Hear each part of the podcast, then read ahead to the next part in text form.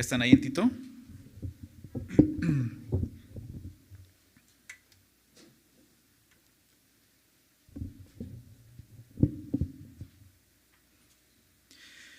Dice así, Pablo, siervo de Dios y apóstol de Jesucristo, conforme a la fe de los escogidos de Dios y el conocimiento de la verdad que es según la piedad, en la esperanza de la vida eterna, la cual Dios, que no miente, prometió desde antes del principio de los siglos.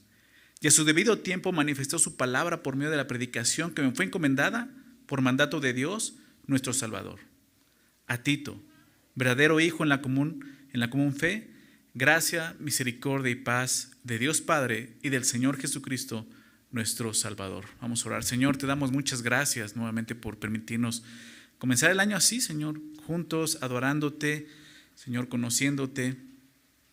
Es lo que te pedimos, Señor, en, esta hora, que tú nos hables, que tú nos instruyas en tu palabra, que tú te reveles a nuestras vidas, que reveles quién eres, lo que has hecho por nosotros. Si necesitamos, necesitamos recordar una vez más, hazlo, Señor.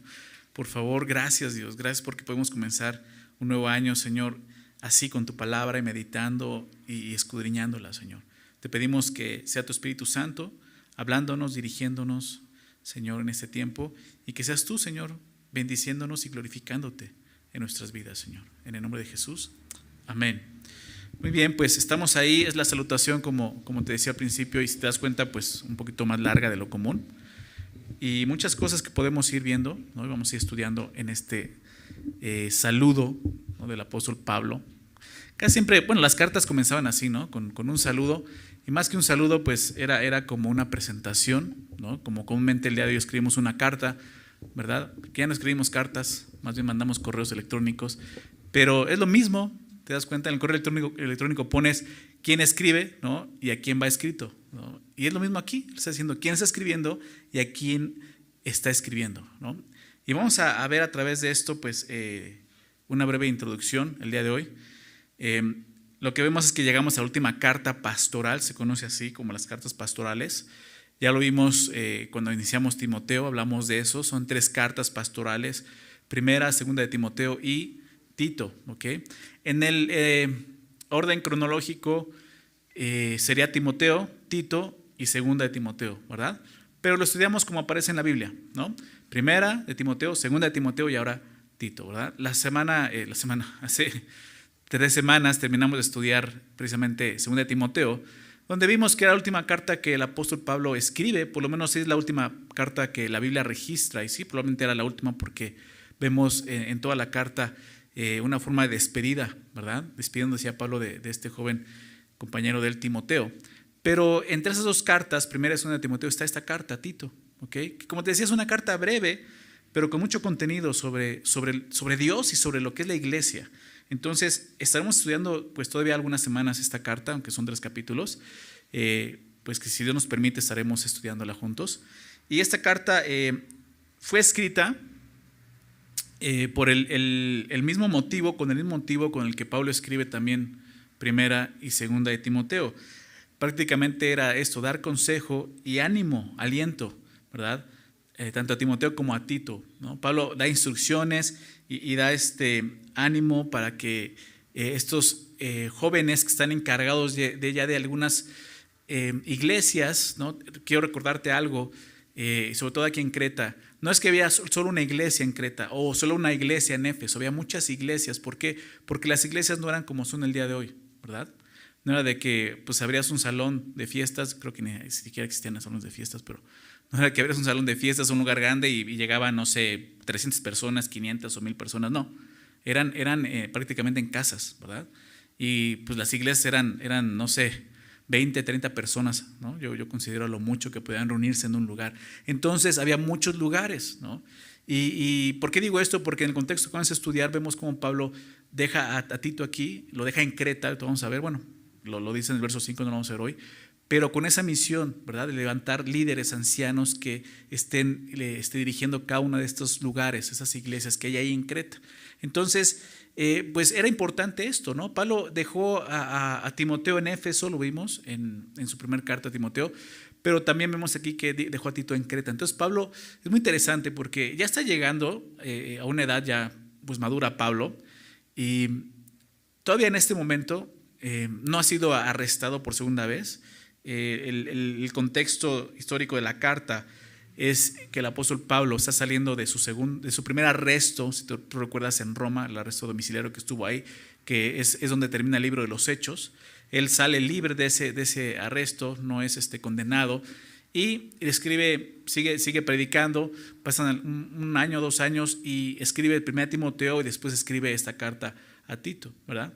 Después es cuando es arrestado ya en el año 67 más o menos y condenado a muerte, ¿ok? Ya la segunda vez. Pero él, él después de esto, lo que busca es empezar a dejar gente encargada en las iglesias, ¿no? Es como si Pablo ya supiera, pues yo ya no voy a estar mucho tiempo aquí, ¿verdad? Entonces él está, está eh, como lo vimos en Timoteo un poco, él está ya este, pasando ¿no? la estafeta a otros, ¿no? para que continúen la obra en los lugares que está dejando. Entonces por eso escribe estas cartas que se conocen como cartas pastorales, donde hay muchos consejos para pastores, pero también consejos para la iglesia, ¿verdad? Y por eso la estudiamos nosotros como iglesia. No, no, no porque sea carta pastoral quiere decir que estas solo se enseñan en, en conferencias de pastores o algo así, no, también en la iglesia, porque son cartas escritas también para la iglesia. El propósito de la carta lo encontramos al inicio, en el versículo 5, no lo vamos a ver hoy, pero quiero leerlo, fíjate lo que dice. Por esta causa te dejé en Creta para que corrigieses lo deficiente y establecieses ancianos en cada ciudad, así como yo te mandé. Y es el propósito, ¿no? Corrección, corregir cosas deficientes que estaban pasando ahí en Creta, no es el lugar donde lo deja, y que estableciera, dice, ancianos en cada ciudad, como te decía. No es que había una sola iglesia, sino había varias, en cada ciudad había una iglesia pequeña, ¿no? Entonces dice, establezcas ancianos, gente que esté responsable ahí, ¿no? Es lo que es el propósito por el cual Pablo escribe esta carta. Y la carta fue escrita, como te decía, después del primer arresto del apóstol Pablo en el libro de los Hechos, eh, termina Hechos 28 ahí, en el año 64, después de Cristo, es cuando se escribe esta, esta carta. Se cree que fue la penúltima carta escrita, o sea, la última fue, como te decía, segunda de Timoteo. Entonces, esta, esta carta de Tito está entre la primera carta y la segunda a Timoteo. ¿okay? Ese es el lugar cronológico donde podemos ubicarla, ¿verdad? Entonces, este, pues vamos a ver lo, que dice, ¿no? Como te decía, Pablo se presenta, versículo 1 dice, Pablo, siervo de Dios y apóstol de Jesucristo. Pablo comienza la carta identificándose él, él mismo como, lo primero que dice es un siervo, un siervo de Dios, ¿no? La palabra siervo es doulos, ¿no? Que la Reina Valera traduce como siervo, ¿no? Que se oye muy bonito, realmente la palabra es esclavo, es lo que significa la palabra doulos, esclavo. En griego es doulos y es esclavo. Pablo se ve así como un esclavo, un esclavo de Dios. Y es así, o sea, nosotros podemos llamarnos siervos, ¿verdad? Pero realmente lo que estamos diciendo al decir eso es que somos esclavos de Dios. Y de repente suena fuerte eso, ¿no?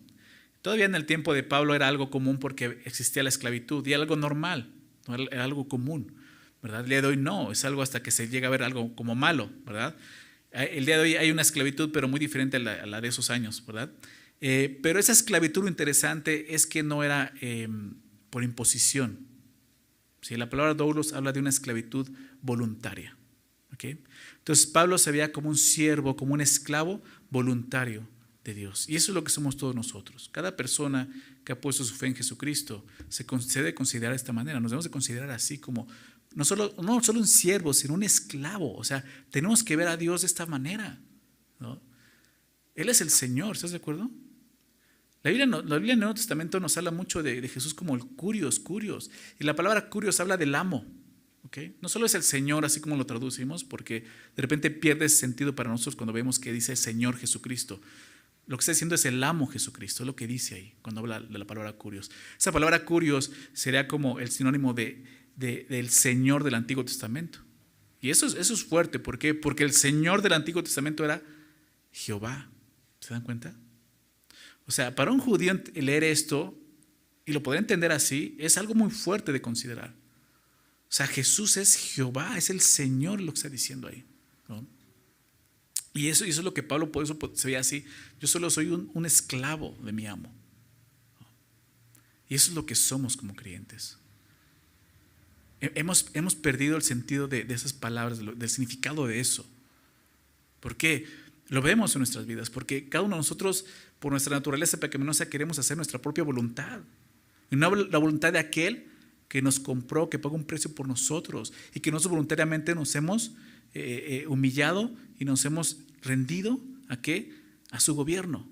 Él es el amo. No solamente es un gobernante, es el amo, es el Señor. Él es quien manda, no mando yo. Pablo se veía así. Y, si tú quieres eh, encontrar la clave del ministerio tan exitoso del apóstol Pablo, como lo hemos estudiado y hemos visto, es esa. Su humildad, su reconocimiento de verse como un esclavo. ¿Sí? Más que un siervo.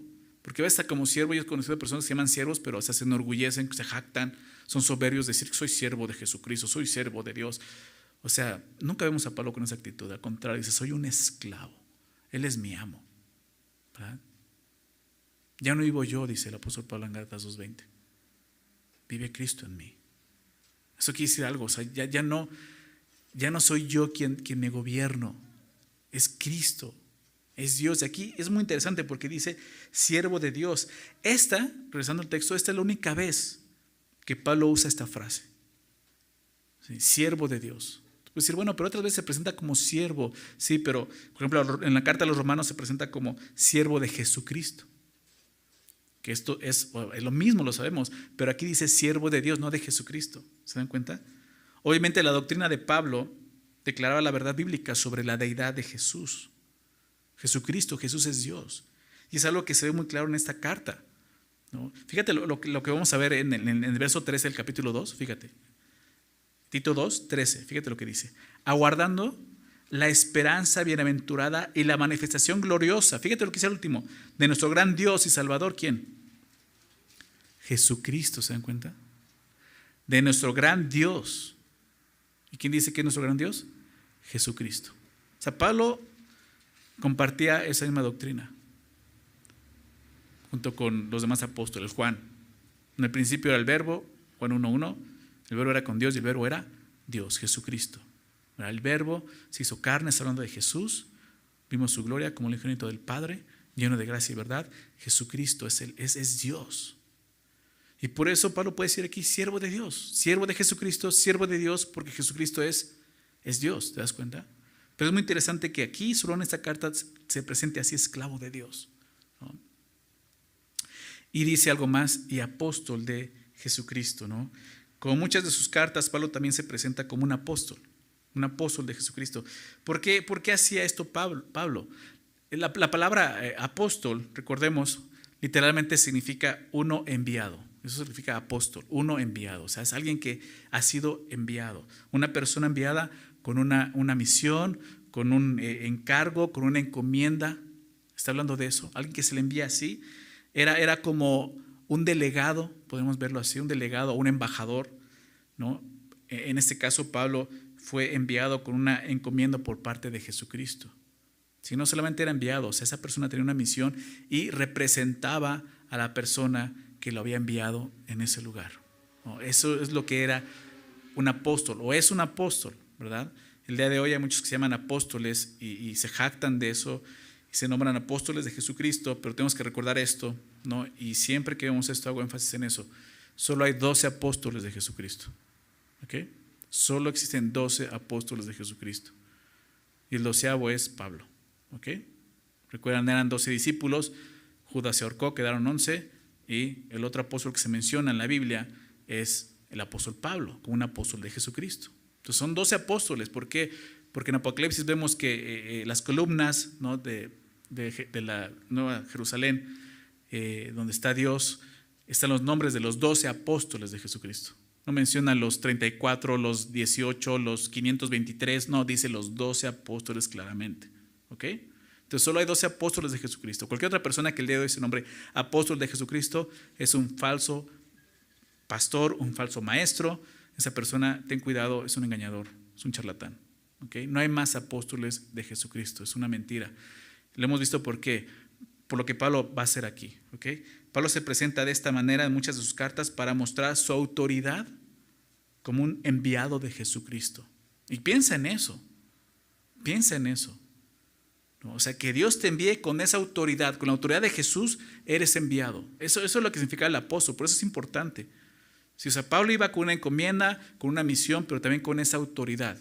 Es como si Pablo dijera, yo soy apóstol de Jesucristo, es como si te estuviera diciendo, yo vengo con la autoridad de Jesús mismo. Algo muy fuerte, ¿verdad?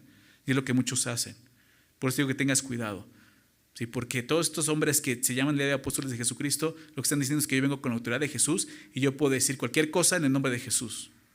Y tú tienes que aceptarla y creerla porque es en el nombre de Jesús. Porque Jesús me envió con esa autoridad. Ten cuidado, eso, eso es mentira. Doce apóstoles, ¿sí? Dios los usó, ¿sí? fueron los que predicaron eh, eh, y comenzaron la iglesia de Jesucristo en esta tierra hace casi dos mil años atrás. ¿okay? Muchos de ellos tuvieron escritos, los cuales tenemos en la Biblia como inspirados por Dios, y son las cartas que estamos estudiando el día de hoy. ¿verdad? Una de ellas es Tito, escrita por el apóstol Pablo, cual es apóstol de Jesucristo. Entonces, lo que menciona Pablo y se presenta como apóstol, eh, y el significado es esto, que sus enseñanzas y su doctrina no eran propias, sino del que lo había enviado. Esto es Jesucristo.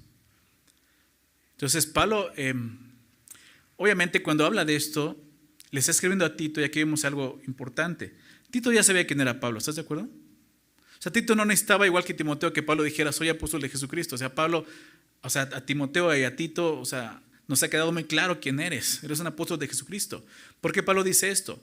Porque va a escribir cosas a esta, a esta iglesia no en Creta. Entonces esto nos muestra algo. La carta es escrita así, eh, eh, escrita hacia Tito, pero esta carta tenía que leerse en la iglesia.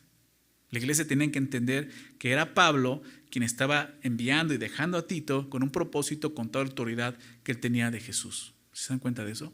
Es por eso que, vemos aquí que también es escrita para la iglesia, por eso lo estamos estudiando el día de hoy. Entonces, él lo que estaba haciendo era, esto. Eh, es una carta eh, escrita con el propósito de corregir cosas en la iglesia, lo, que vemos en el verso 5, ¿no? Para que corrigiese lo deficiente. Entonces era importante que Pablo se presentara de esta manera. Porque cualquiera puede decir, bueno, ¿y ese quién es? Como para que venga a decirnos lo que tenemos que hacer. ¿No? Pues es un apóstol de Jesucristo. Por eso pone esto. Entonces, él se presenta así como un delegado, como un representante de Jesucristo. ¿Para qué? Para que se pueda corregir lo deficiente. ¿Ok? Y nosotros venimos a la palabra de Dios y estudiamos la palabra y la recibimos no como palabra de hombre, sino como palabra de Dios. ¿Por qué? Porque necesitamos ser corregidos también.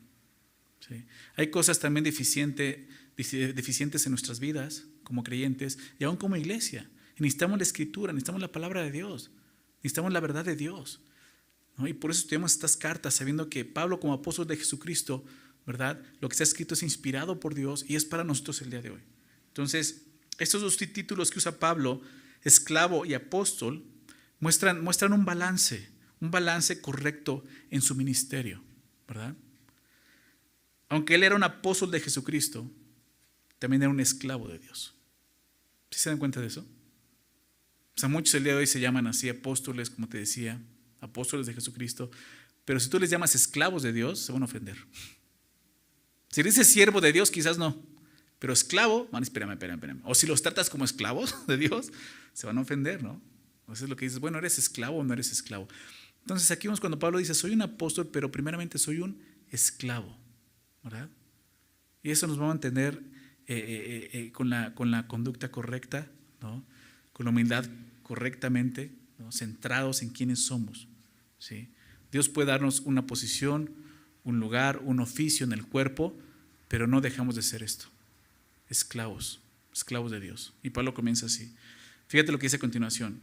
Dice entonces, siervo de Dios, apóstol de Jesucristo, conforme a la fe de los cogidos de Dios y el conocimiento de la verdad que es según la piedad. De repente al leerlo así, como que no se entiende mucho lo que está diciendo. Un poco enredado lo que dice, pero en realidad es algo muy, muy interesante. Pablo dice que es esclavo y apóstol conforme a la fe y a la piedad, que es lo que está diciendo ahí. Esta palabra conforme es muy interesante en griego, es kata, la palabra kata, que se traduce como así, como conforme, se traduce como según o de acuerdo. Entonces, lo que está diciendo es esto, conforme a la, a la fe. Dice, yo soy siervo, soy apóstol, dice, de acuerdo a la fe. Y al final dice, y a la piedad. Esa palabra que dice es según la piedad, al final del, del, versículo 1, te das cuenta, dice según la piedad, es la misma palabra kata. Es la misma palabra que se usa como conforme, o de acuerdo, o acorde. ¿no? Lo que está diciendo es eso, conforme a la fe de los escogidos de Dios y el conocimiento de la verdad que es conforme a la piedad. Entonces realmente lo que Pablo está diciendo, yo he sido llamado a ser siervo y apóstol según esto, la fe y la piedad. Eso es lo que está diciendo aquí. Claro, dice, dice algo más acerca de la fe y acerca de la piedad, y, es, con lo que está hablando. Déjame explicarlo. La fe, la fe sabemos qué es. La fe es, es una referencia, aquí lo que está hablando, a la justificación, ¿verdad? Porque somos salvos por gracia por medio de la fe. Efesios 2.8, ¿recuerdas? Somos salvos por gracia por medio. El medio es, es la fe. Somos justificados. Romanos 5.1 dice, justificados pues por la fe, ¿recuerdas? Tenemos paz para con Dios. Somos justificados por la fe. Entonces dice, yo fui llamado para esto, por la fe. Y habla de la justicia, la justificación, ¿verdad? Por la fe en Jesucristo. Y la piedad es una referencia a la santificación, una vida piadosa. Dos cosas importantes en el ministerio de Pablo eran estas, justificación y santificación. Es lo que está diciendo. Yo fui llamado para estas dos cosas, justificación y santificación. Él predicaba el Evangelio para justificación, pero también para santificación. No es como si le decía a Tito, recuerda el poder que tiene el Evangelio, como se lo dijo a Timoteo. El Evangelio tiene poder para salvar, pero también tiene el mismo poder para transformar, ¿verdad? Y esto obviamente implica la gracia de Dios en nuestras vidas. Somos salvos por gracia, pero también somos santificados por gracia, ¿verdad? El apóstol Pablo dice, dice en, en 1 Corintios 15, él, hablando de su labor, de su ministerio, dice, yo he trabajado más que los otros apóstoles. Y, si estudias el Nuevo Testamento te das cuenta que es verdad. ¿no? Se registran los viajes misioneros de Pablo, sus cartas, más que los demás apóstoles. Pero Pablo dice muy correctamente, pero no yo, sino la gracia de Dios conmigo. ¿verdad? eso no ha venido de mí, ha sido la gracia de Dios. Así que no ha sido en vano para mi vida. Entonces la gracia de Dios actúa. Y, y es un tema que vamos a estar viendo en la carta a Tito, la gracia de Dios operando.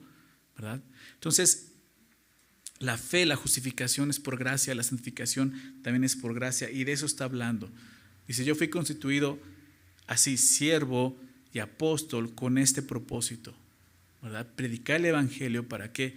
Para justificación y para santificación. A veces pensamos que el Evangelio solo es para justificación. Predica el Evangelio para que otras personas puedan creer en Jesús y sean salvos. Sí, pero el Evangelio también nos sirve para qué? Para santificación. Por eso es tan importante que, estudiemos eh, la palabra de Dios, estudiemos las cartas ¿no? pastorales, y no, bueno, solo las cartas pastorales, todas las cartas, y ¿qué vemos? La predicación del Evangelio en todas sus cartas. qué interesante, porque Pablo escribe las cartas no para, no para incrédulos. Ninguna de las cartas, ¿no? Hasta ahorita que hemos leído las cartas del apóstol Pablo, están escritas para incrédulos, están escritas para la iglesia para creyentes, ¿se dan cuenta? Y en cada una de ellas, Pablo predica el Evangelio. ¿Por qué? Porque el Evangelio no solo es para salvación, es para santificación. ¿Se dan cuenta? La piedad, una vida piadosa. Entonces, teniendo eso en mente, vamos a ver a qué de qué está hablando. Dice, conforme a la fe, dice, de los escogidos de Dios. Y habla de eso, la fe de los escogidos de Dios. Los escogidos de Dios, ¿quiénes son? Pues son los que han confiado en Jesucristo como su Salvador. Así de sencillo. Aquellos que han sido justificados por medio de la fe en Jesucristo. Los escogidos de Dios, obviamente es un tema, un tema muy amplio, ¿no? La elección de Dios, ¿no? El ser predestinados, escogidos por Dios. Obviamente Dios ya sabía quién iba a recibirle, quién iba a rechazarle. ¿Estás de acuerdo? Más adelante vamos a ver cómo este, este plan de redención no ocurrió cuando el hombre peca, ocurrió desde antes de la creación, desde antes de que el tiempo comenzara, es lo que va a decir Pablo. Entonces imagínate, si desde ahí Dios ya tenía el plan de salvación antes de que el hombre pecara, pues cómo no Dios iba a saber quién iba a rechazarle, quién iba a recibirle. Entonces Dios sabe quiénes son aquellos que él, que él en su gracia, soberanía y misericordia los menciona como escogidos, pero son aquellos que han respondido por fe, ¿verdad? al mensaje del Evangelio. Por eso dice, conforme a la fe de los escogidos de Dios. Y Pablo tenía en mente esto, ¿no? No pensemos de esta manera como muchos piensan. Decir, bueno, Dios ya sabe quiénes son los escogidos, quién se van a salvar, pues ¿para qué predicamos el Evangelio? ¿Verdad? Si Dios ya sabe quién se va a salvar y los va a salvar de todas formas. Los que se pierden se van a perder. No, Pablo predicaba el Evangelio así, escogidos, pero yo predico a todos porque, porque cualquiera que yo me encuentre en la calle puede ser un escogido de Dios. Yo tengo que predicar el Evangelio, ¿se dan cuenta? Entonces tenemos que tener eso en mente. ¿sí? Pablo dice, fui constituido apóstol para eso, Para la fe de los escogidos de Dios. Y dice a continuación, y el conocimiento de la verdad que es según la piedad. Después de, ser justificados por medio de la fe, sigue el ser santificados, como te decía. De esto habla este, este, esta porción, el conocimiento de la verdad que es según la piedad. El conocimiento de la verdad, ¿de qué está hablando? Del Evangelio, la verdad de Dios, su palabra. El conocimiento de eso eh, nos ayuda a vivir vidas santas delante de Dios, es lo que está diciendo, que es según la piedad. El conocimiento de la verdad tiene este poder, tiene el poder de, cambiar una vida impía, así viviendo en impiedad, a una vida de santidad, una vida piadosa, lo que está diciendo, el conocimiento de la verdad. ¿Y qué importante es esto? Muchas personas vienen a Jesús, sí, tienen la fe, pueden ser hasta escogidos de Dios, pero sinceramente conocen a Jesús, creen en Él para salvación, pero no viven vidas piadosas. ¿Por qué? Por esto, porque no conocen la verdad. ¿verdad? Muchos dicen, ya soy salvo, qué bueno, ¿no? Me conformo con eso. Pero Dios nos llama no solamente a ser justificados para salvación, nos llama a ser santificados. Vivir vidas piadosas para el Señor aquí en este mundo. Y eso ocurre cuando tú y yo conocemos la verdad. ¿Cómo conocemos la verdad? Pues estudiando la palabra de Dios, meditando en ella, obedeciendo la palabra de Dios, tan importante como eso. Recordemos el significado de la palabra piedad. Lo vimos en, Timoteo. Cuando estudiamos Timoteo te lo decía. Pablo, hasta esas cartas pastorales es cuando usa esta palabra piedad. En ninguna de otras cartas usa la palabra piedad más que en esas cartas. Es algo muy interesante. La palabra piedad, como lo hemos estudiado, según eh, la traducción o el significado que le da este em, diccionario bíblico llamado Strong, dice así, es el esquema del Evangelio. En un principio te dije, me, impactó mucho eso, eh, como, como, el significado que le da el esquema del Evangelio, de qué habla. Un esquema es una representación, una gráfica, ¿verdad? Y está hablando de eso. Es la representación gráfica y simbólica del Evangelio. Una vida piadosa lo que está haciendo, está mostrando lo que es el Evangelio en su vida. ¿Se dan cuenta de eso? Y eso solo ocurre cuando conocemos la verdad de Dios. Cuando conocemos y entendemos claramente lo que es el Evangelio y lo que significa para nosotros. ¿verdad? Jesús, siendo Dios, no, se estimó igual a hacer a Dios como cosa que aferrarse, dice Filipenses 2, sino que se despojó a sí mismo, su humillación, él mismo dejó ese, ese lado voluntariamente, dejó su trono, vino a esta tierra, una condición de siervo, una condición humana, haciéndose obediente hasta la muerte y muerte de cruz. Ese es el Evangelio y es un ejemplo, dice Pablo, haya en ustedes, en nosotros, este sentir que hubo en Cristo Jesús. ¿Qué nos está diciendo? Vivan vidas piadosas, representando gráficamente lo que es el Evangelio. Vivir en humildad y en obediencia a Dios, como Jesús lo hizo. ¿Se dan cuenta lo que implica el Evangelio para nosotros? Claro, lo vemos como, como un mensaje de salvación, es correctamente, lo vemos como el mensaje que trajo vida espiritual a nuestras vidas, vida eterna, pero tenemos que verlo también ahora como creyentes como un mensaje que nos ayuda a ser transformados, santificados para el Señor, apartados. La palabra santificado es eso, apartado. Y la, la piedad habla de eso, de vidas que están representando lo que es el Evangelio. ¿Se dan cuenta? Por eso te decía, habla de santificación, el conocimiento de la verdad que según dice la piedad. Es el propósito de la santificación que nuestras vidas como creyentes en Jesucristo representen lo que es el Evangelio de Jesús. Una tarea bastante difícil, ¿verdad? Pero si realmente nos humillamos y somos obedientes, vamos a poder hacerlo. Fue el ejemplo de Jesús. Y obviamente es un ejemplo que Pablo siguió. Y vemos un hombre que representó el Evangelio de esta manera, que tenía muy claro de qué se trataba su vida, ¿verdad? Y lo compartía con otros, con Tito, con Timoteo. Y la idea es que el día de hoy podamos recibirlo así nosotros también. Que podamos compartir ese mismo pensamiento de lo que es el Evangelio también para nosotros. No solo es el mensaje que nos ha salvado, es el mensaje que el día de hoy nos sostiene y nos salva y nos santifica para el Señor. Tú y yo vivimos para eso el día de hoy. En cada lugar en el que estés, en cada lugar que vayas, tú eres un representante de esto de lo que es el Evangelio de Jesucristo. Eso significa una vida piadosa. Pero esto recuerda cómo va a llegar conociendo la verdad. Después de haber sido justificados por la fe, necesitamos ser santificados por medio del conocimiento de la verdad. La única forma de poder vivir vidas piadosas, vidas que representen dignamente el Evangelio, es así conociendo la verdad de Dios. Es un creyente que no abre su Biblia, que no estudia su Biblia, que no conoce su Biblia, es una persona que es un creyente, si, si es creyente, no está buscando la vida piadosa que Dios le demanda. No está buscando santidad en su vida, ¿se dan cuenta? Es por medio del conocimiento de la verdad que llega eso, la piedad a nuestras vidas. Déjame recordar este versículo cuando Jesús, eh, antes de ir a la cruz, ora al Padre en Getsemaní. Recuerdan la oración de Jesús.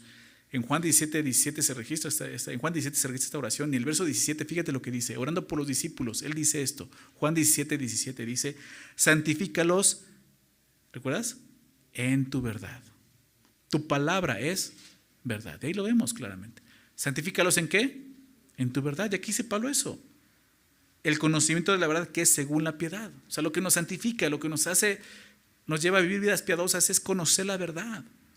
Y Jesús dijo eso, santifícalos en tu verdad. Dice, tu palabra es verdad. Y aquí vemos, la palabra de Dios es la verdad. Necesitamos dejar que la palabra de Dios nos tome, que nuestras vidas se, se tomen la forma de ese molde de la verdad de Dios. Vivimos en un mundo engañoso, lleno de mentira. Lo sabemos. Por eso Pablo dice, no te conformes, no tomes la forma de este siglo, de, de, este sistema del mundo, de su ideología, de sus pensamientos, de su conducta. Entonces tenemos que tomar la forma de qué? De la verdad de Dios, de lo que la palabra de Dios dice. Esa es la forma correcta. Lo que Jesús dice esto, tu palabra es verdad, santifícalos en tu verdad. Y la verdad de Dios la encontramos en la persona de Jesucristo, ¿verdad? Él mismo es la verdad. Lo dijo así, Juan 14, 6. Yo soy el camino y la verdad y la vida, ¿verdad? La verdad es Jesucristo. Me recuerda mucho cuando Jesús está con Pilato, ¿recuerdas? Está siendo juzgado ahí. Está con Pilato y Pilato le pregunta, ¿y qué es la verdad? Lo siguiente dice que Pilato se dio de vuelta y se fue. No esperó la respuesta de Jesús. ¿Qué hubiera contestado Jesús? Imagínate. Y nos quedamos todos así, ¿no? Pero Pilato se va. La verdad, Jesús pudo haber dicho, yo soy la verdad. Pilato, yo soy la verdad. Y es así, en un mundo donde, donde eh, se aplaude ¿no? aquellos que buscan la verdad. ¿no? Soy un buscador de la verdad y todos, wow. ¿no? Pero cuando tú dices, ya encontré la verdad, es absoluta y es una persona de Jesucristo, dices, estás loco, ¿no? Pero realmente es eso. Jesucristo es la verdad de Dios.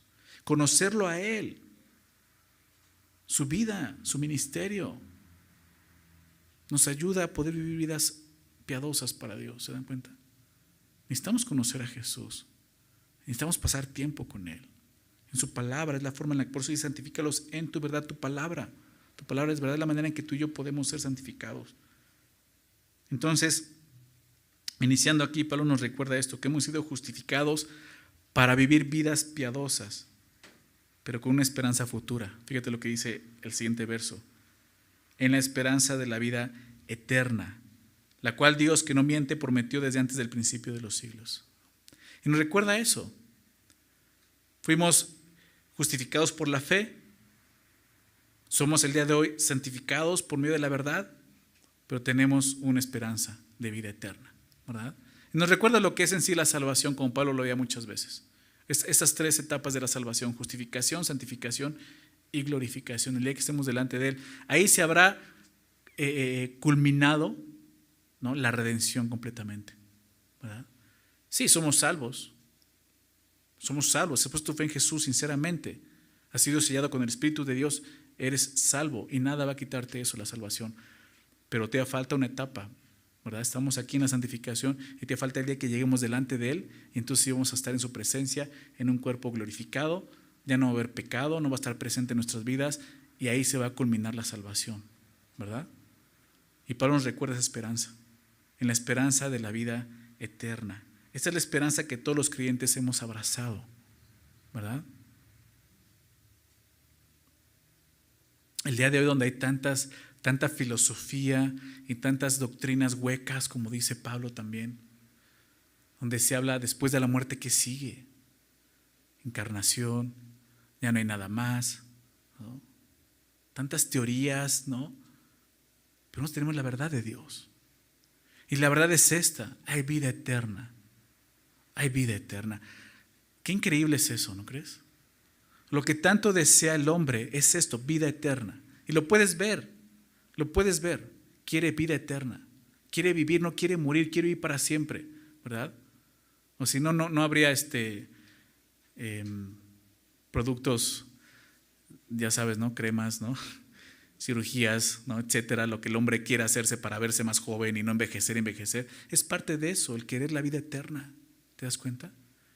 Pero la, realidad es esta. Morimos. ¿Por qué? Porque hay pecados. Es tan claro, pero no lo podemos ver. O sea, el mundo no lo puede ver. Nosotros ya lo, vimos, pero el mundo no lo puede ver. O sea, la muerte nos tiene que recordar esto, que hay una vida eterna. Pero eso va a llegar a través de la verdad de Dios, que es Jesucristo. La esperanza que tenemos y abrazamos y hemos abrazado todos los creyentes en Jesús es la vida eterna, no encarnación, ¿verdad? Es la vida eterna. La Biblia no habla de otra cosa más que de la vida eterna. Fue una promesa que Dios hizo. Algunas veces cuando, cuando le comparto a alguien del Evangelio, les comienzo preguntando esto, ¿crees en la vida eterna? Algunos dicen sí, algunos dicen no. Algunos me dicen que sí, les digo, ¿por qué? A veces me dicen, pues es que así me enseñaron, ¿no? Yo les digo el día de hoy, yo creo en la vida eterna, ¿sabes por qué? Porque Jesús la prometió. Porque Dios me prometió vida eterna, aquí lo vemos. No, no es una corazonada de que, pues así me enseñaron de niño, pues yo pienso que sí, no.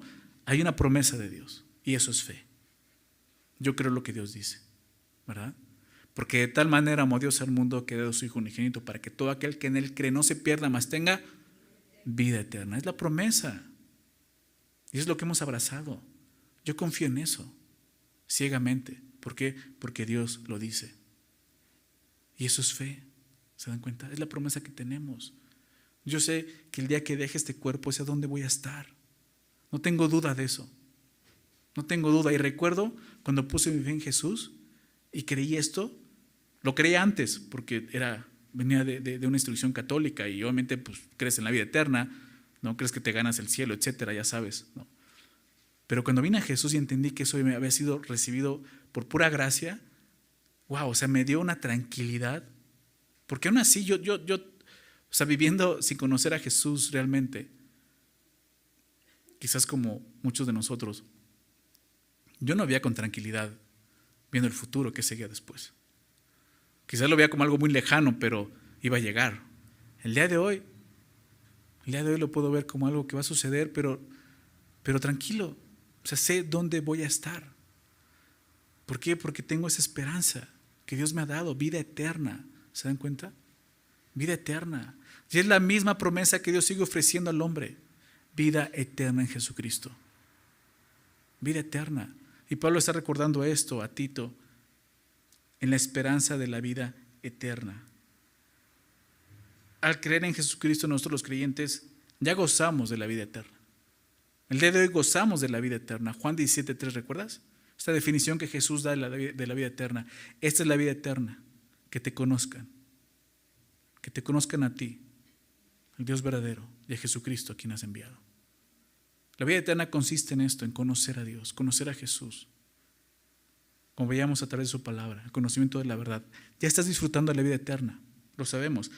Pero cuando dejemos este mundo y vayamos a la presencia de Dios, gozaremos de la vida eterna en plenitud. De lo que está hablando Pablo, esa promesa de vida eterna cuando ya estemos con Él presentes, ¿verdad? Claro, tú y yo ya disfrutamos de eso, pero Pablo está apuntando a ese día, cuando estemos con Él, disfrutando de la vida eterna ya, en la eternidad con Él, ¿verdad? Y dice algo más, dice, la cual Dios, eh, la cual Dios que no miente prometió. Y nos recuerda eso, la cual Dios que no miente. Es una promesa de Dios. ¿Verdad? Es una promesa de Dios. Qué increíble, ¿no? Dios nos ha prometido vida eterna. ¿Y sabes algo? Dice ahí, Él no miente. Él no miente. Seguramente Pablo usa esta frase, Dios que no miente, para hacer un contraste entre Dios y los cretenses quienes eran conocidos por ser mentirosos. Fíjate lo que dice en el verso 12 de este capítulo, allá adelante. Dice uno de ellos, su propio profeta, hablando de los cretenses, dijo, los cretenses siempre mentirosos, malas bestias, glotones y ociosos. Así los, los definió uno de sus propios profetas, pero dice mentirosos. O sea, era una cultura, y más en esa ciudad, donde la gente era muy mentirosa. Había, idolatría como en todo ese lugar, ¿no? Eh, del Antiguo Testamento, con lo que se encontró Pablo. Eh, los cretenses, eh, la iglesia de Creta, creían mucho en la mitología griega. Ellos creían, en, adoraban a este dios Zeus, ¿no? el cual eh, contaba mucha historia acerca de Zeus, el cual se jactaba de, decir muchas mentiras. O sea, imagínate, adoraron un dios mentiroso. Ellos eran mentirosos, igual de mentirosos. qué interesante, la Biblia habla, habla de un dios de mentira. ¿Verdad? Juan 8. El padre de mentira, ¿quién es? Satanás. Y sus hijos son aquellos que mienten. Es su naturaleza. Pero es todo lo contrario con Dios. Dios no miente. Dios no miente. Dios no miente porque, porque su naturaleza es la verdad. En Él no hay engaño. En Él no hay mentira y no puede haberlo. ¿Por qué? Porque Él es verdad. ¿Se dan cuenta de eso? Es su naturaleza. Siempre que Dios habla, habla verdad porque habla conforme a su propia naturaleza, porque Él es Padre de la verdad. O sea, el mentir sería cambiar su propia naturaleza, ¿se dan cuenta? Por eso dice, el cual no miente. Y podemos descansar en eso. Dios no miente. ¿Estás de acuerdo? Viviendo también una cultura, una sociedad donde gobierna la mentira, tú lo sabes, y el engaño a nosotros, hablando de nosotros mismos. Donde está fácil decir una mentirita. Donde la gente me miente y engaña. Podemos confiar en alguien que no miente nunca. Dios, ¿te das cuenta de eso? Dios no miente y Dios me ha prometido vida eterna. Y la única manera en que esa promesa no se cumpla, ¿sabes cuál es? Que Dios no exista. Porque Él no miente. Si Dios existe, esto es verdad. Hemos creído que Dios existe. Dios nos creó. ¿Te das cuenta de eso? Dios nos hizo. No nosotros nos hicimos a nosotros mismos, como dice el Salmo 100. Él nos hizo. Él existe. Todo lo que no vemos de Él, dice Pablo en Romanos 1, su eterno poder, su deidad, se hacen, claramente visibles por medio de la creación, lo que Él ha creado. Los cielos cuentan la gloria de Dios, dice el Salmo, ¿verdad? Entonces, a lo que voy es esto. Esta es una promesa totalmente segura. ¿Por qué? Porque Dios existe y sabes algo más, no miente y nos ha prometido vida eterna. Yo descanso en eso. Yo descanso en eso. Espero que tú también. Y si no, cree en Jesús. Cree en este Dios que no miente, dice. Y Pablo recuerda esto, ese Dios que no miente. Tito, estás en medio de una sociedad mentirosa, pero recuerda, Dios no miente y ha prometido esto. Es bueno recordar esto, que tenemos un Dios que no miente y que nos ha hecho esta grandísima promesa. Que prometió, fíjate desde cuándo, dice el texto, desde antes del principio de los siglos. Desde antes del principio de los siglos. O sea, nuestro futuro está totalmente asegurado, porque Dios no miente. Él prometió vida eterna desde antes de que el tiempo existiera, desde antes de la creación, lo que está diciendo ahí, antes de los siglos, del principio de los siglos. Dios ya había hecho esto, había prometido vida eterna. Qué increíble es eso. Desde antes de que tú y yo naciéramos, pecáramos, hiciéramos algo, Dios ya había prometido eso. O sea, la promesa no es por tus méritos, por lo que hayas hecho, ¿te das cuenta? No es por obras, no puede ser por obras. Porque entonces la promesa sería hasta después, ¿no? ¿Cómo te portaste bien? Ah, entonces sí, la mereces. No, es una promesa que Dios hizo desde antes. Por eso es por gracia, no es por obras. Es una promesa que Dios hizo siglos, desde el principio de los siglos, dice, la, la palabra. Entonces la redención, estoy hablando de eso, la promesa, la redención de Dios, la vida eterna, no fue planeada después de que el hombre pecó, como te decía al principio. En Génesis 3. Ah, el hombre pecó, pues voy a tener que hacer un plan para salvarlo. Dice, no. Esto fue desde antes de que el hombre fuera creado. Qué increíble es eso. ¿Te das cuenta? Ese es el Dios que tenemos. El gran Dios que nos ama. Que dio su vida en una cruz por nosotros. La redención fue planeada antes de que el hombre fuera creado. Cuando existía solo Dios. Solo Dios piensa en eso. Antes de los siglos, cuando solo era Dios. Ahí, Dios por toda la eternidad. Padre, el Hijo y el Espíritu Santo. Ellos planearon la redención antes del principio de los siglos. Qué increíble, ¿no? Y el hombre sigue pensando que Dios es un cuento, que Dios no existe, que venimos de una explosión. Es más ridículo eso, créemelo. Este Dios el que adoramos, el que rendimos nuestra obediencia, el que rendimos culto. Verso 3, continuamos, dice ahí, y a su debido tiempo manifestó su palabra por medio de la predicación que me fue encomendada por mandato de Dios nuestro Salvador. Y Pablo sigue hablando de eso, de lo que Dios lo llamó, hablando de siervo y apóstol. A su debido tiempo manifestó su palabra por medio de la predicación.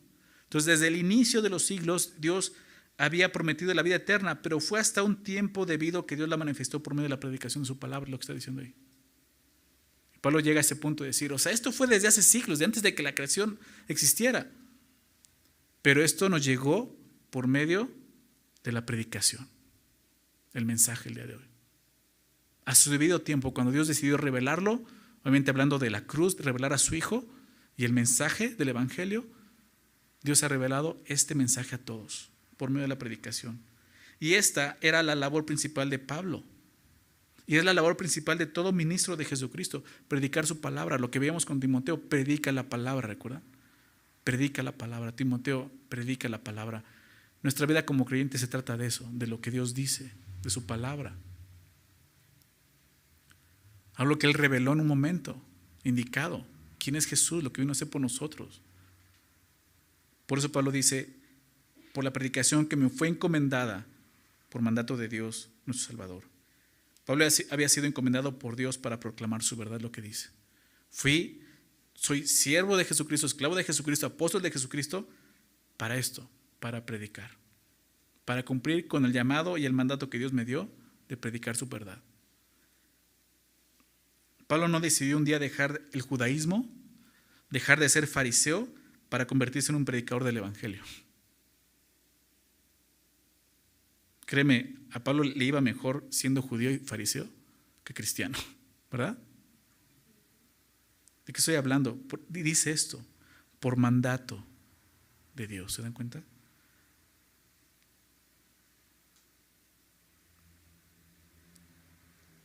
Fue hecho predicador por mandato de Dios, no fue su voluntad. No fue que dijo, bueno, pues ahora voy a poner una iglesia cristiana porque creo que es un buen negocio el día de hoy. Muchos piensan así y hacen eso. Ven, ven una iglesia como una empresa. Qué error. No vayas a un lugar así, por favor. Esas personas están desenfocadas. No te van a hablar de Jesús, no te van a hablar del Evangelio. Eso es un llamado de Dios, un mandato que Dios da. Y Pablo lo recibió así, fue por mandato de Dios. Y lo vemos en, Hechos 9. O sea, Jesús se le aparece, ¿quién eres Señor? ¿Qué quieres que yo haga? Él dice, te voy a decir qué vas a hacer. y recibió este mandato, predicar la verdad del Evangelio. Anunciar a todos, judíos y gentiles, la verdad de quién es Jesucristo. Jesús, el Cristo, el Mesías, el Salvador. Jesús es Dios, muriendo en una cruz por nuestros pecados, para salvarnos, para darnos vida eterna, para que alcancemos esta gran promesa que Dios nos ha dado, vida eterna. Pablo le recuerda esto a este hombre llamado Tito, dice el verso 4. A Tito, ¿no? Y aquí acabamos con la primera eh, eh, presentación de Pablo, ¿no? Pues que es un poco larga. Y aquí dice, ¿a quién estoy escribiendo? Pues a Tito, verdadero hijo en la común fe, gracia, misericordia y paz de Dios Padre y del Señor Jesucristo nuestro Salvador. Tito, ¿quién, ¿quién fue Tito? Vamos a recordar rápido esto. Tito fue un compañero y colaborador muy importante de Pablo, muy importante a nivel de Timoteo, porque así lo vemos en las cartas y también lo vemos aquí, o sea, al nivel de que pues también le escribe una carta a este hombre, que dejó en un lugar importante, siguiendo una, una encomienda. Déjame ir rápido a Gálatas 2, si me quieres acompañar ahí, Gálatas 2. Fíjate lo, que dice ahí. Nos habla un poco de, quién era Tito y, lo que hizo junto con Pablo. Gálatas 2, verso 1. Dice así, después pasados 14 años, está, Pablo eh, describiendo su experiencia de salvación, de cómo fue salvo, cómo fue alcanzado, ¿verdad? Y, dice esto en el verso 2, después pasados 14 años, después de, de haber sido salvo, pasaron 14 años, dice todavía, subió otra vez a Jerusalén con Bernabé, llevando también conmigo a Tito. Aquí vemos a Tito, se presenta a Tito. Es interesante, en el libro de los Hechos nunca se menciona a Tito. No sabemos por qué. No sabemos por qué. Algunos dicen, eh, obviamente el que escribe Hechos es Lucas. Algunos dicen, Tito era hermano de Lucas, ¿no? Pues simplemente no lo menciona. A lo mejor estaban peleados. No, no creo que estaban peleados, pero. Otra teoría que, me ha gustado a mí es que probablemente Lucas era, era Tito, ¿no? Por eso no se menciona a Tito, porque él, es, quizás era otro nombre con el que se identificaba Lucas, no sé. Pablo menciona a Lucas y a Tito en sus cartas también, quizás no sea eso, pero eh, digo, es interesante, no se menciona en el libro de los Hechos, pero en todas las demás cartas, sobre todo en Corintios y en algunas cartas de despedida menciona a Tito, Pablo menciona a Tito, ¿no? Y aquí lo vemos en Gálatas, dice, después pasados 14 años subió otra vez a Jerusalén con Bernabé, llevando también conmigo a Tito. Esto está hablando del, tiempo de los hechos, obviamente, por eso digo que es interesante que no se mencionan hechos a Tito, pero aquí Pablo lo menciona, También conmigo a Tito. Pero subí, dice, según una revelación, y para no correr o haber corrido en vano, expuse en privado a los que tenían cierta reputación el evangelio que predico entre los gentiles. Pero ve lo que dice verso 3, más ni a un Tito que estaba conmigo con todo y ser griego, aquí vemos algo importante, Tito no era judío, era gentil, era griego. Un gentil que decidió creer en Jesucristo, ¿se dan cuenta? Y dice eso. Más de un Tito que estaba conmigo, con todo y ser griego, fue obligado a circuncidarse. Eh, Tito también es mencionado, eh, quizás fue la situación que pasó en Hechos, en el concilio, eh, Hechos 15, que se menciona en el concilio, donde se arregla todo ese tema de los judaizantes, ¿no? Probablemente Tito estaba involucrado ahí porque era gentil, ¿no? Y no se le obligó a circuncidarse. Lo que los judaizantes decían es que ellos tienen que circuncidarse para ser salvos, ¿no? Y, el verdadero evangelio es este, no necesitas ser circuncidado, necesitas solamente creer en Jesús. No es por obras, es por gracia, ¿ok? Entonces menciona esto, ¿no? Eh, de acerca de Tito, era un gentil, pero también fue un colaborador y compañero del apóstol Pablo. Al igual que Timoteo, Tito era un compañero de mucha confianza para el apóstol Pablo. Cuando había una, una tarea difícil que Pablo no podía hacer, no podía cumplir, no dudaba en enviar a Tito.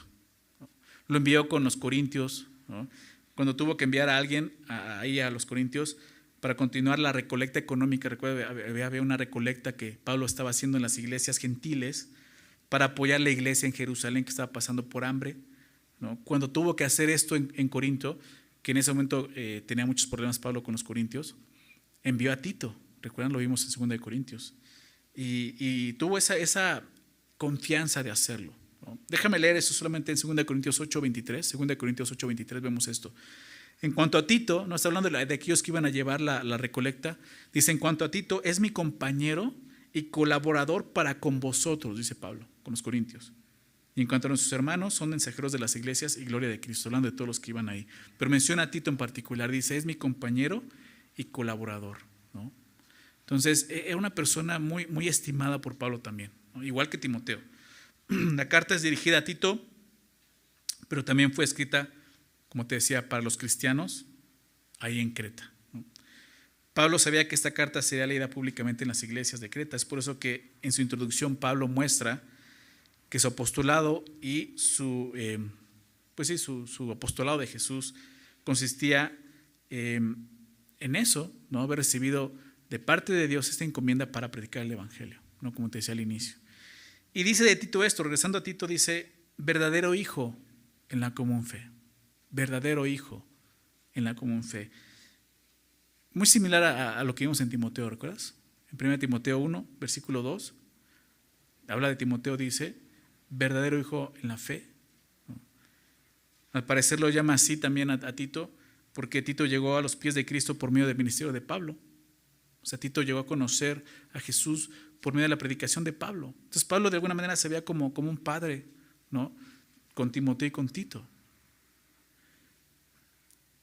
Pero Pablo no solo hizo eso, él también fue un instrumento que Dios usó para fortalecer el crecimiento espiritual y capacitar a Tito para esto, para el servicio a Dios. Digamos que Pablo fue para Tito un padre y un mentor espiritual. Por eso Pablo aún podía decir esto de él, verdadero hijo en la común fe. Y recuerdo que vimos esto con, con Timoteo y te decía, qué interesante dice verdadero hijo, ¿no? ¿Qué significa eso? Ellos fueron probados. O sea, Pablo realmente dijo, es un verdadero hijo. O sea, él ha creído en Jesús realmente. Muchos de ellos, ¿no? Y lo vimos con Timoteo, pues eh, dieron la espalda al Evangelio. Apostataron, es lo que habla también Timoteo. Pablo se sorprendió de muchos de ellos, pero de Tito y de Timoteo podía decir esto, son verdaderos hijos. ¿En qué dice en la común fe? Es algo que Pablo, Timoteo y Tito tenían una fe en común.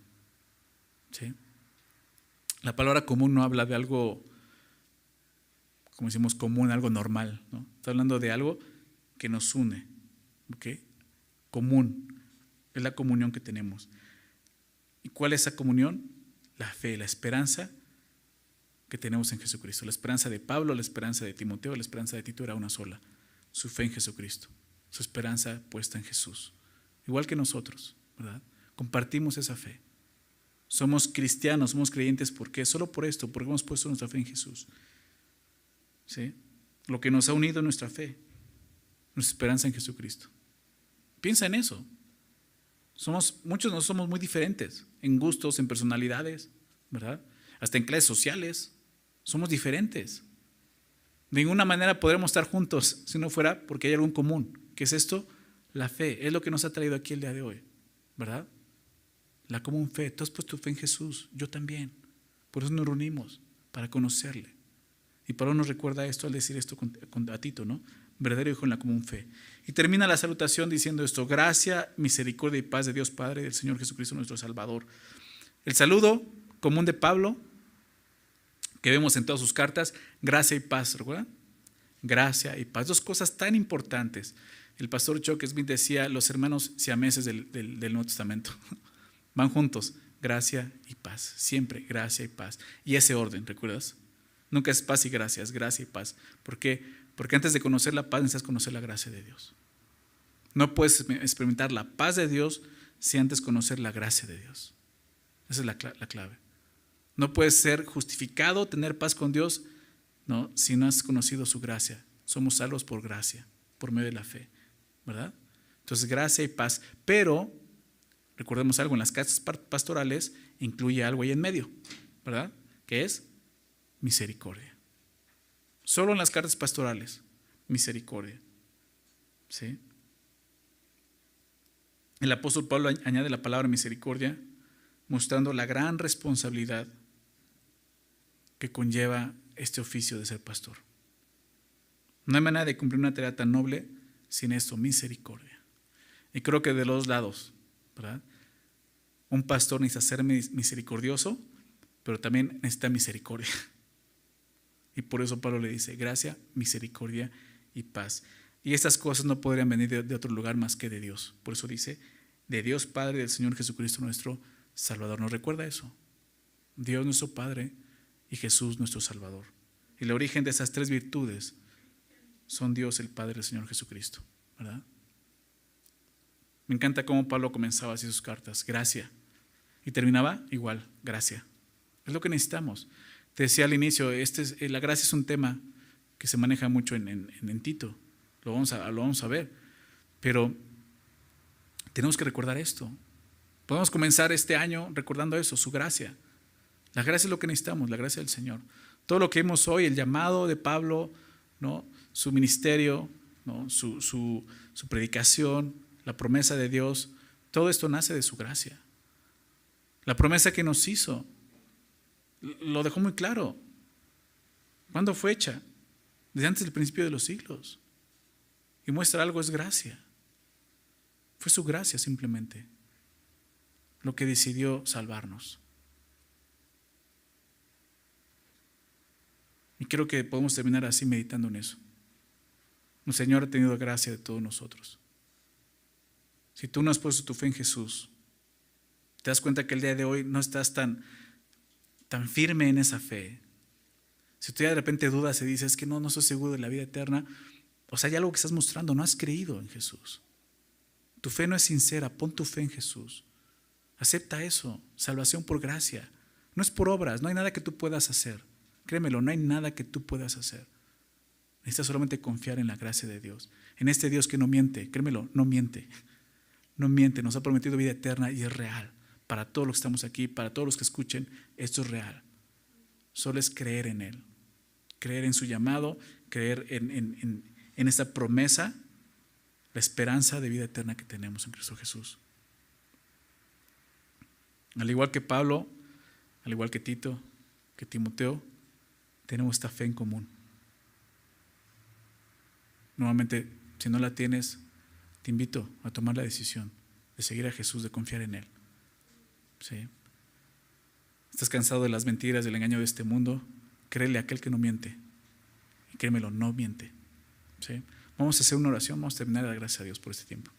Señor, muchas gracias por tu palabra, gracias por bendecirnos a través de ella, gracias por recordarnos cosas que, que hemos visto, que hemos estudiado, pero necesitamos escuchar hoy nuevamente, Señor.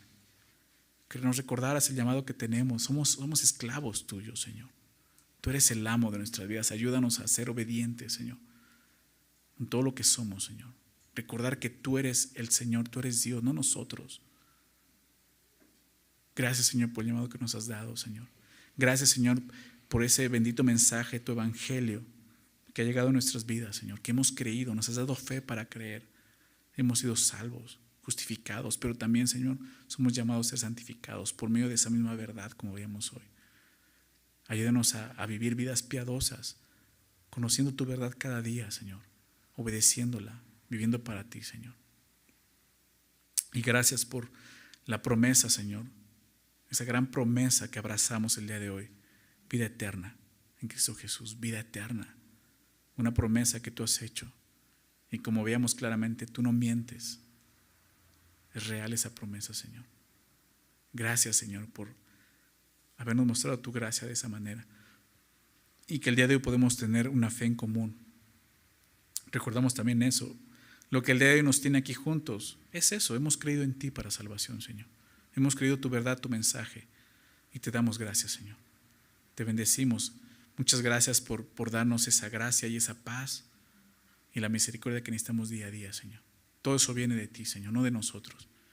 Y, al ver eso, lo único que podemos hacer es darte toda la gloria, Señor.